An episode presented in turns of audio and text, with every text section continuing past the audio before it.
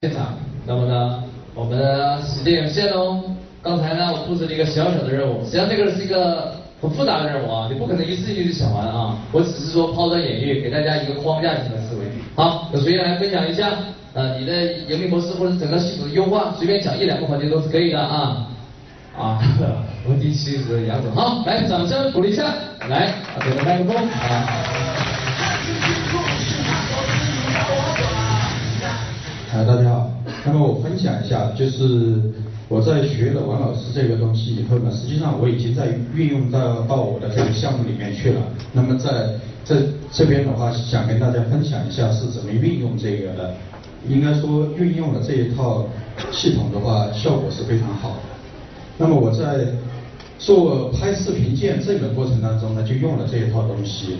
因为当时我在想，如果我要做客户见证，让客户来主动配合我的话，这个是难度是比较大的，所以我就设计了这么一个东西出来。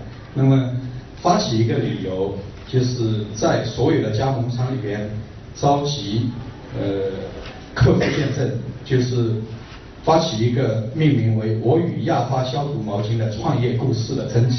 那么这个是一个有有奖征集令，那么每一个。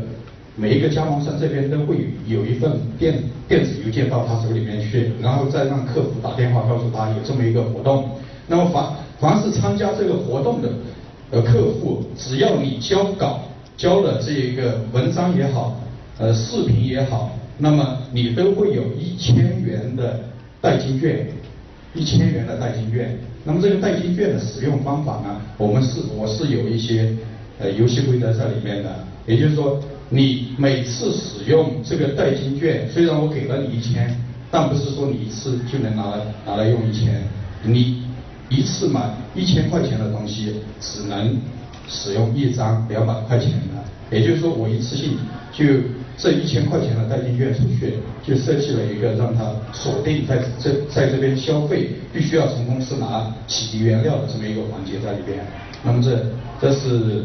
第一个环节，那么这样出去以后呢，我再设置奖项，有一等奖一名，二等奖三名，然后其他的是呃优秀奖，最后的话参与的话就是有一个一千块钱的代金券，那么呃一等奖的诱惑诱惑力是比较大的。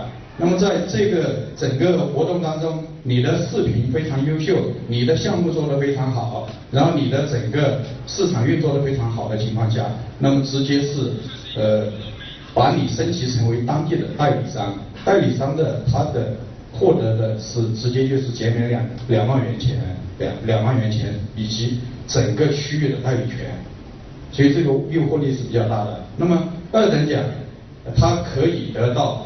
一万块钱的代金券，三等奖五千，所以一个看起来是非常被动的一个事情呢。我设计了这么一个东西以后呢，让加盟商非常积极的参与。那么在参与的过程当中，我制定游戏规则，制定标准，视频应该怎样拍摄，我拍一个拍一个案例给他们看，发到每一个客户那边去，文案给到客户那边去，让他照着我的这一套来。那么每一个客户参加了这个以后呢，实际上我就已经把我的这个呃循环消费的这个环节已经设计起来了。那么转介绍怎么来设计的呢？转介绍呢，就是你参加了这个活动以后，那么你每呃每介绍一个客户，你可以得到一张呃代金券。这个代金券的话，你。拿给那个客户，客户拿这张代金券过来抵扣的时候，这个代金券到了公司这边是有备案的。那么这张代金券回到公司这边以后的话，这个合作商跟我们合作成功以后，我是把这个代金券直接以现金的形式还给转介绍的这个合作商。所以我整个流程大概是这么一个，这设计的是这么一个流程。呃，不知道大家能不能得到一点启发？啊，最后结果怎么样？最终结果的话，加盟商的响应积极性非常的高。一个本来是我很被动的事情，大家都非常主积极主动的响应。也就是说，我花了大约一个半月左右的时间，到十一个加盟商他他的当地的厂房去进行视频见证的拍摄。那么每一个加盟商，我到他那边进行拍摄，他们都非常激动，因为他们知道我到他厂里面去拍摄，意味着他要要有拿大奖的可能性了。所以的话，整个活动的话效果非常好，那么导致了我们后来呃客户的话，基本上可以说到外面拿货的一个都没有，全部锁定在在我们整个系统里面拿货，呃客户的忠诚度得到非常有效的提高，这个就是我整个设计这一套得到的一个非常有效的，呃应该说非常好的一个结果，谢谢。好，太棒，来掌声鼓励一下。嗯。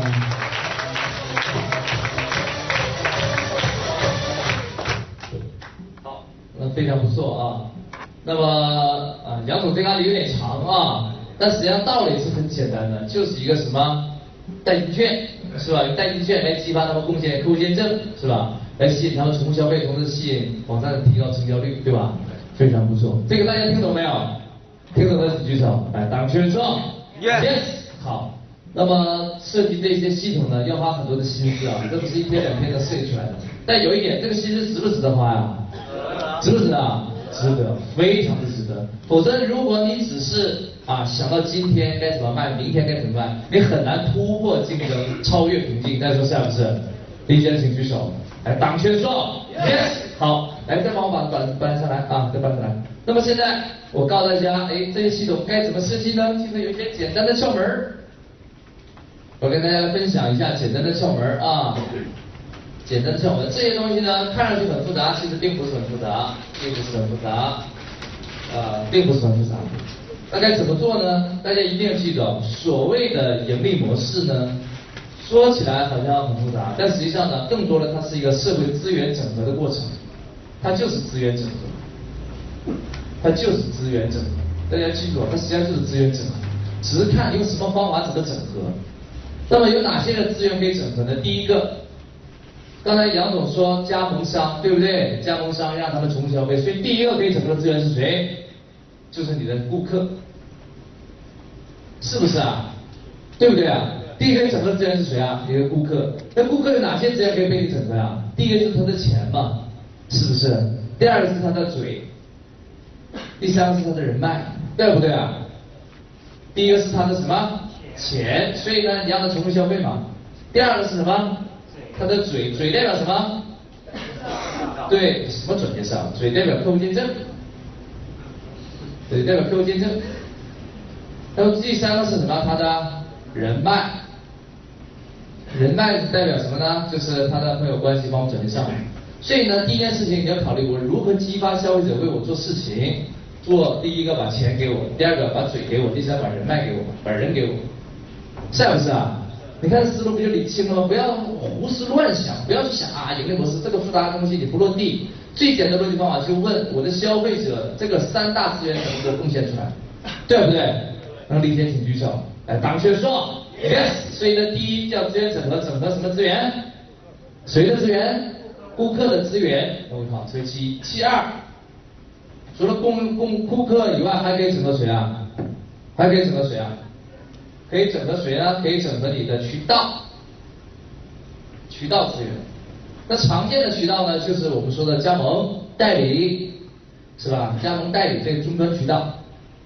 我给大家再讲一个当年那个布拉克那个案例啊，很多人听过，但我再重复一遍，你们会有加深印象。在零八年我去一趟南京，南京那个制作定制家居的老板啊，那个老板的夫妇俩，公婆两个，一在做定制家居，做很多年，做的不是很理想。然后呢，他问我该怎么去卖他的家具呢？因为定制家居当时在网上做的不是很成熟，所以我当时说你要用鱼饵营销做地面的渠道整合。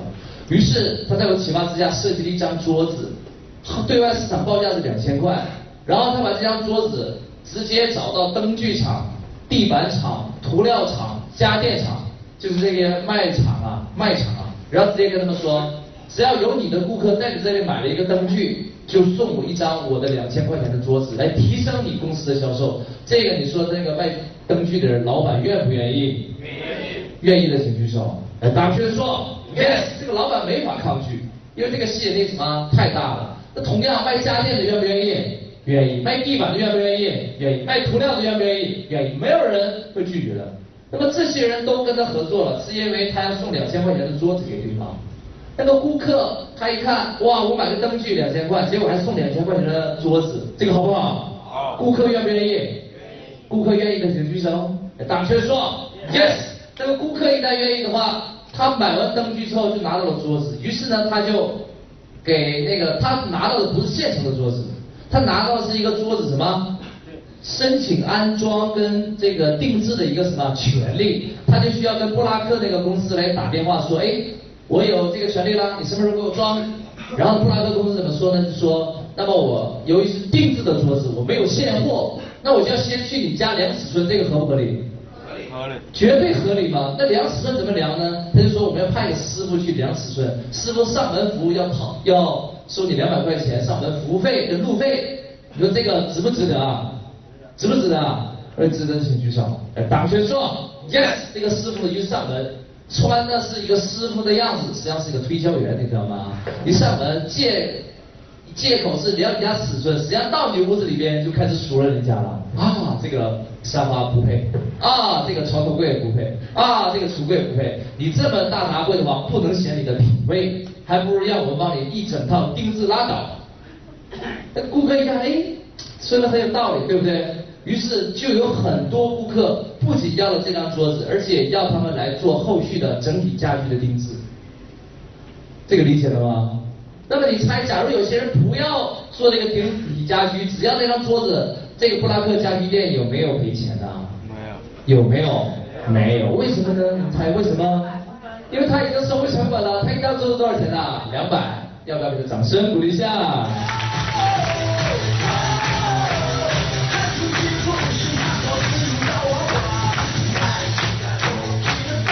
好所以呢，第二个要整合的资源，什么资源？渠道资源。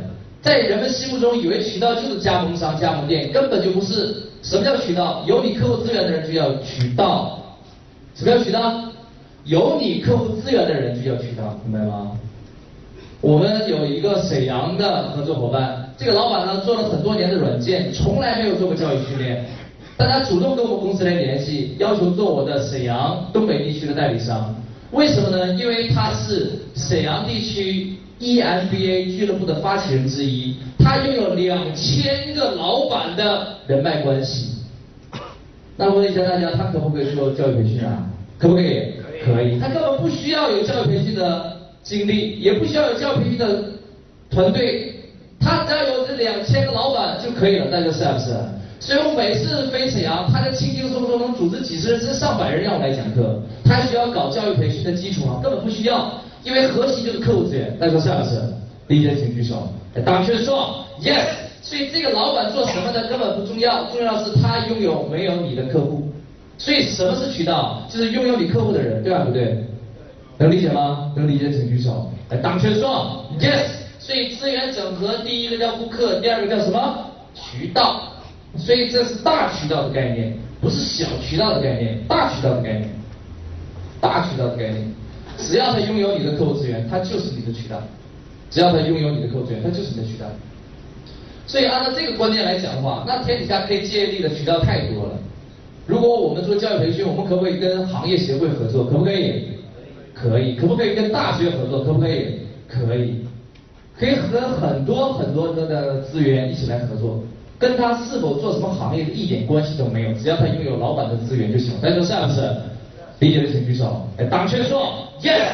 那你们自己的产品呢？你们自己的产品有没有这样的可以合作的渠道？有还是没有？有没有？有。不管你做什么产品，一定有大量的这样的渠道可以给你利用。我再给大家讲一个案例。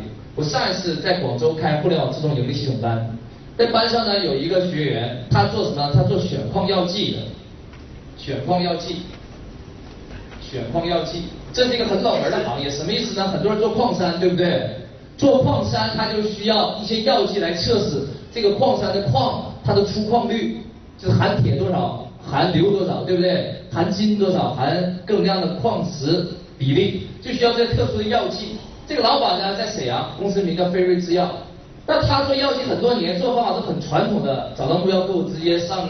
门去拜访那些开矿的老板，他一对一拜访，是不是很辛苦？辛不辛苦？辛苦的请举手。打圈说 yes。但是上了我课，瞬间顿悟，他说我傻了，我这么辛苦干嘛呀？因为他一上我课在瞬间顿悟，他说他的客户是在哪里啊？我跟你讲，中国有几所大学，很多做矿山行业都是大学毕业的，其中一所大学叫中国地质大学，没听说过？他就认识一个老教授，在这个大学里教了一辈子书。中国做矿行业大多数都是认识他，甚至他的学生。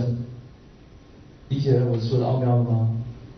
他说我真傻，我给这老教授办个生日宴会，把他的学生都请回来，我一次性搞定几百人。理解没有？理解的请举手。打圈说 yes，这个老板是不是顿悟了？是不是？要不要给他热烈掌声鼓励一下？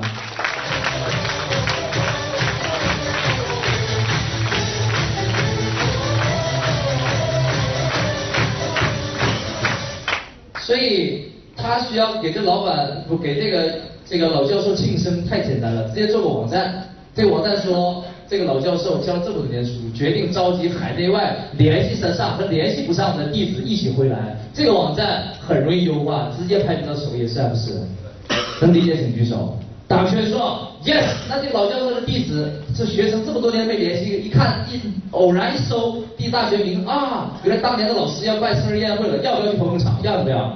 要。的请举手。打圈说 yes，那一到网页上面就马上就登记报名了，根本不需要成交，留下联系方式，然后打电话通知他去开生日宴就得了，然后回学校去为他的老师去庆生就可以了，是不是？所以网站做起来是不是成交率很高？高不高？高。你看，这就叫借力使力不费力的营销奥秘，有没有启发？来，再来热烈掌声鼓励一下。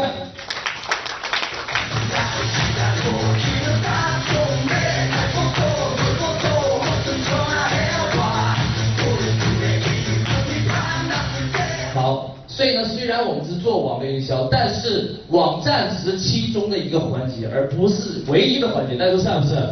认可的请举手。来，大圈说 yes。所以，如果你不考虑人，你只考虑网站优化，你就脱离了本质，明白吗？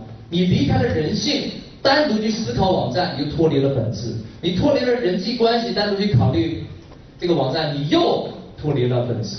所以，本质就是什么？人，是不是啊？是不是？好，所以呢，资源整合的第一个整合的对象是谁？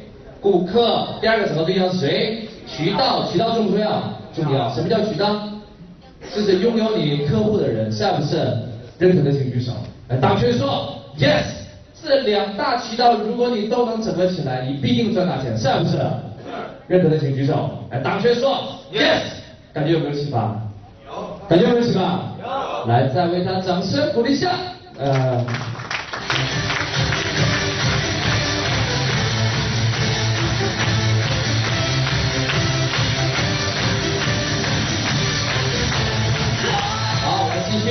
那除了这两大渠道，还有第三个渠道。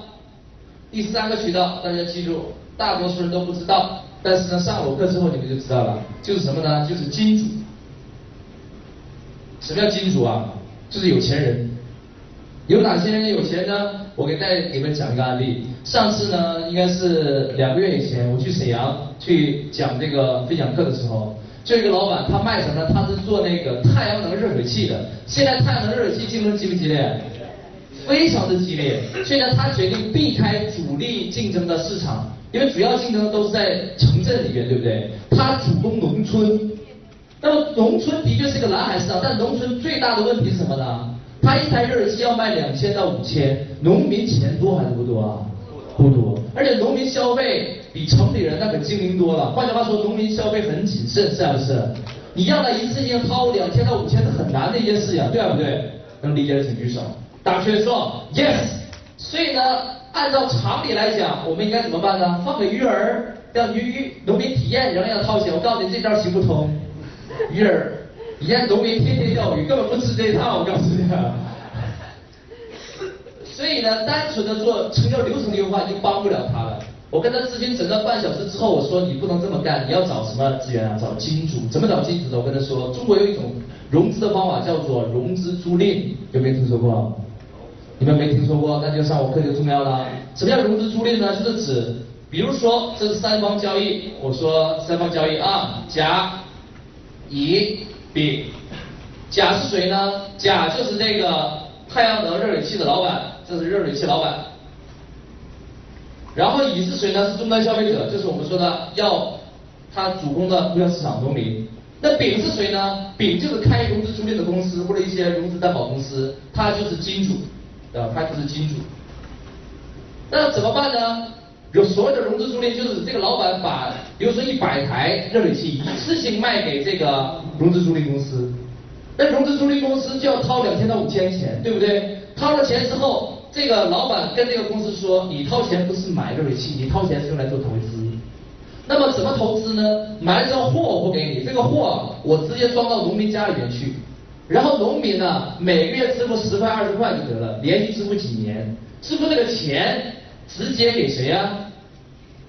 给这个租赁公司，我相当于帮你做了一个投资的项目，只要你的投资回报率比银行贷款跟股市回报要高，而且稳定，就值得上市。相当于这个金主直接投资了几百万，去获得了一个稳定营收的项目。这个项目盈利稳不稳定啊？非常之稳定，因为产品我已经完成了最终消费者跟销售，实际上已经完成了，我装到农民那里。此外，每个月掏十块二十块，农民掏得起，对不对？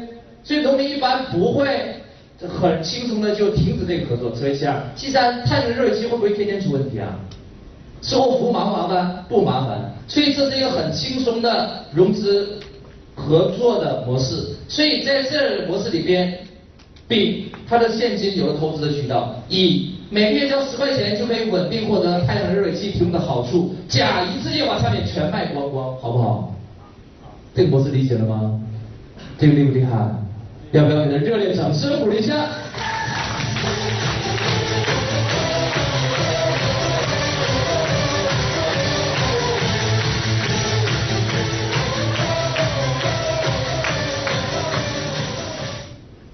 这个模式就典型的资源整合，整合社会资源为自己所用。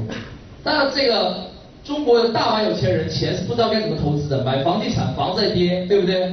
买黄金，黄金也在跌，放银行里边，那存款利息还不如抵抗中国每年货币的贬值率。所以这个钱是有风险的，它存着是有风险，那还不如去投资，它又没有稳定回收渠道。所以太阳能热水器就给他提供了一个投资渠道。所以他要不要感谢甲方？要不要？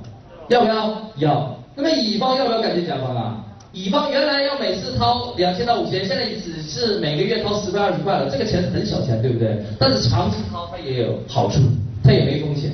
所以呢，三方共赢，是不是？这才是真真正正的资源整合，能理解的请举手。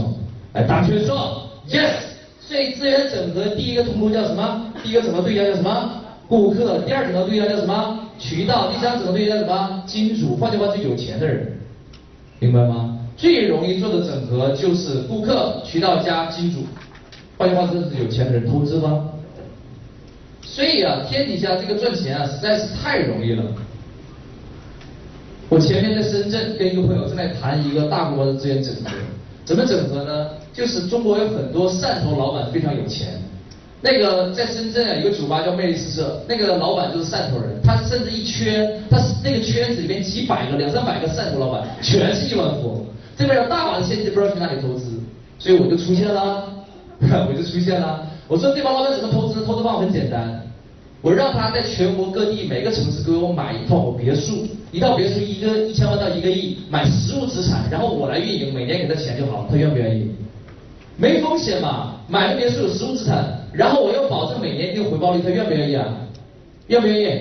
如果愿意的请举手。哎，大圈说 yes。那我拿到这个别墅经营权，我要怎么用呢？我用法很简单。你不是老板投资买了这套别墅吗？对不对？你把你身边的老板请过来，我请他吃饭。这个好不好？好。比如说你是一个汕头的大老板，你身边一定一群都是大老板，是不是？你把你身边的老板都请来，我请他吃饭，在别墅里面请他吃饭，好不好？好。叫私房菜，好不好？有好的请举手。